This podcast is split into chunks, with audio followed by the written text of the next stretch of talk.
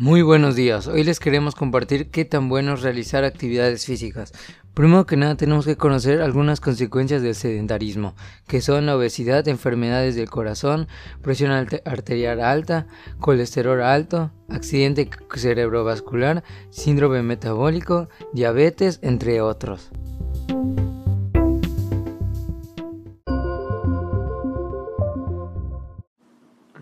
Las actividades físicas son todos los movimientos del cuerpo que hacen trabajar a los músculos y se requiere más energía que estar en reposo, como caminar, correr, bailar, nadar, practicar yoga, etc.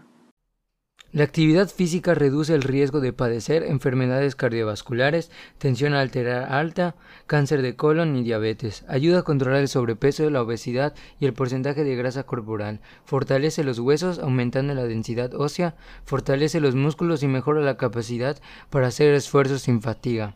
Puedes hacer ejercicio en esta contingencia con los muebles de tu casa.